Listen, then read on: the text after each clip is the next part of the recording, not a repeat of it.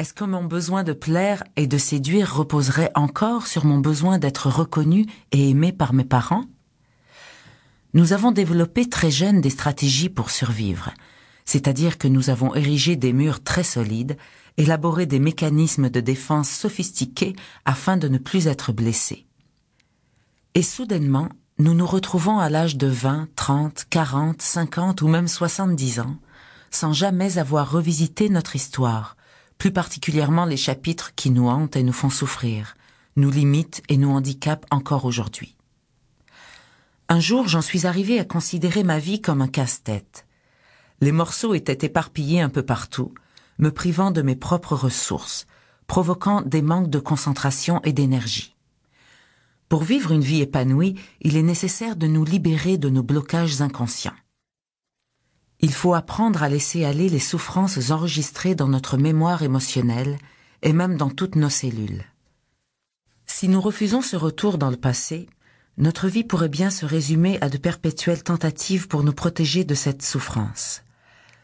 Vient un moment au cours de notre vie où les barrages érigés à l'intérieur cèdent, où l'on ne peut plus se fuir en tombant une fois de plus follement amoureux, en s'achetant une maison plus grande et plus luxueuse, en entreprenant un voyage extraordinaire, en se procurant une voiture plus performante ou en relevant un défi de plus dans notre carrière. Tous les morceaux du casse-tête géant qu'est notre existence sont dispersés aux quatre vents d'une vie qui a perdu son sens. Si l'on doit remercier nos parents de nous avoir mis au monde, il est temps d'affirmer haut et fort que nous sommes tous et toutes le capitaine de notre propre navire. Vient un jour où la vie nous signale que l'heure est venue de naître à nous-mêmes et d'être à la fois notre propre père et notre propre mère. Dans le langage des oiseaux, on dit naître humain.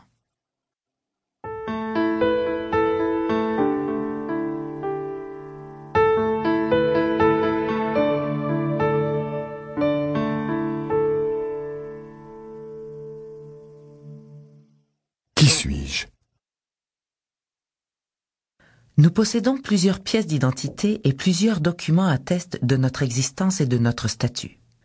Pourtant, il est très difficile de répondre à cette simple question Qui suis-je? Je crois que nous avons une identité propre, mais que nous possédons plusieurs personnalités.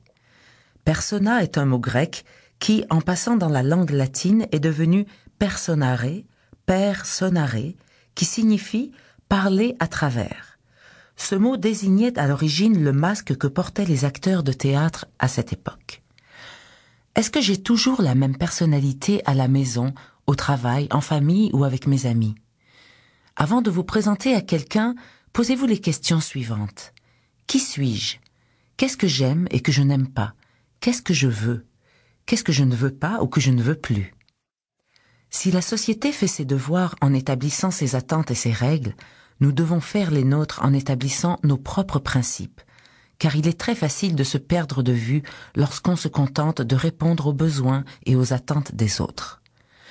Un jour ou l'autre, il faudra que je me demande qui je suis réellement.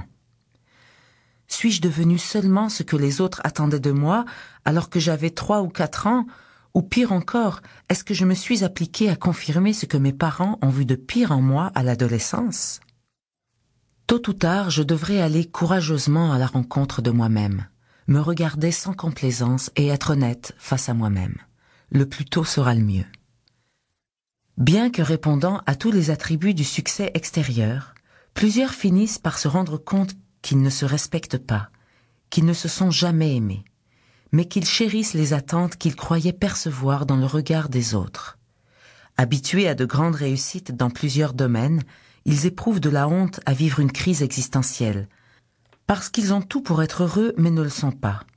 Et leurs yeux deviennent aussi ronds d'étonnement que ceux d'un enfant quand je leur affirme ⁇ Vous n'allez pas bien ⁇ Cela signifie que vous pouvez maintenant commencer le processus qui vous amènera à vous connaître vraiment. Parfois, dans nos vies agitées, l'inconfort semble être une épine de feu qui tente de se frayer un passage au travers de toutes les couches accumulées et refoulées d'impératifs en nous. Vous connaissez tous, n'est-ce pas, les il faut que je fasse ceci, il faut que je fasse cela, qui créent des urgences intérieures qui nous font dépenser énormément d'énergie et que l'on nomme stress.